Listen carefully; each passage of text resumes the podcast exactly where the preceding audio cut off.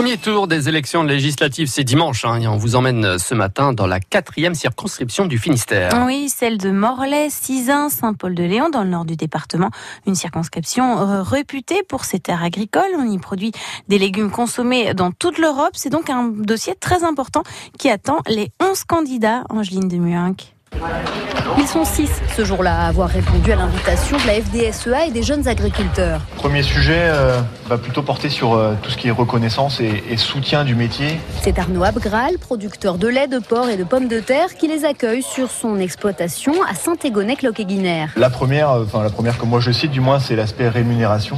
Puisque euh, Une question clé, évidemment, dans un département qui compte plus de 6000 exploitations agricoles. bah, les problématiques, c'est la conjoncture d'un côté qui est assez compliquée, de par nos prix de vente euh, qui sont euh, pas assez rémunérateurs.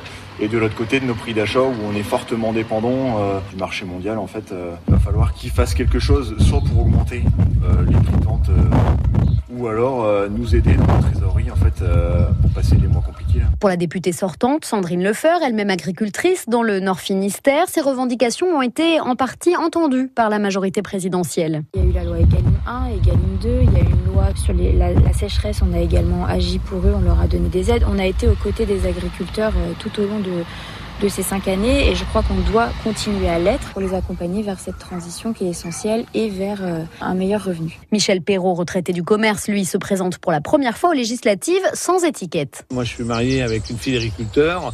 Je me souviens des longues discussions à table sur le prix du chou-fleur sur l'étal, ou avec des différences énormes. euh, voilà, donc il y a peut-être des choses à faire. La grande distribution a peut-être cette part aussi à voir euh, au niveau des achats. Alors, faut-il de nouvelles aides pour les agriculteurs? Marie-Claire Enaf, la candidate des Républicains, y est favorable pour tous les producteurs. En fait, nous, ici, dans le Finistère, tout ce qu'on produit, 92% quand même, est exporté. Et je suis pour les circuits courts, mais ça reste des niches. Le bio, ça restera. Il faut qu'on s'adapte au marché. Aujourd'hui, il faudra produire. Euh, c'est la première fois depuis 1945 qu'on est déficitaire euh, en agroalimentaire. Première fois. Ça veut dire qu'aujourd'hui, on ne produit pas assez.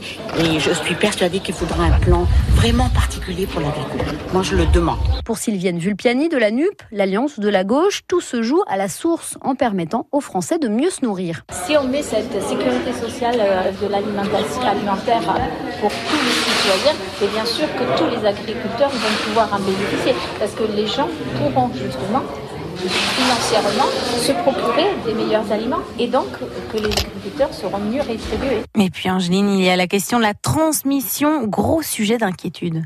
Plus de 20% des agriculteurs de la circonscription vont prendre leur retraite pendant le prochain mandat et les repreneurs ne se bousculent pas. Marc Kerangueven est le président de la SICA, la coopérative agricole de Saint-Paul-de-Léon. Comment voulez-vous transmettre une exploitation, inciter des jeunes à venir sans lui donner des perspectives d'avenir?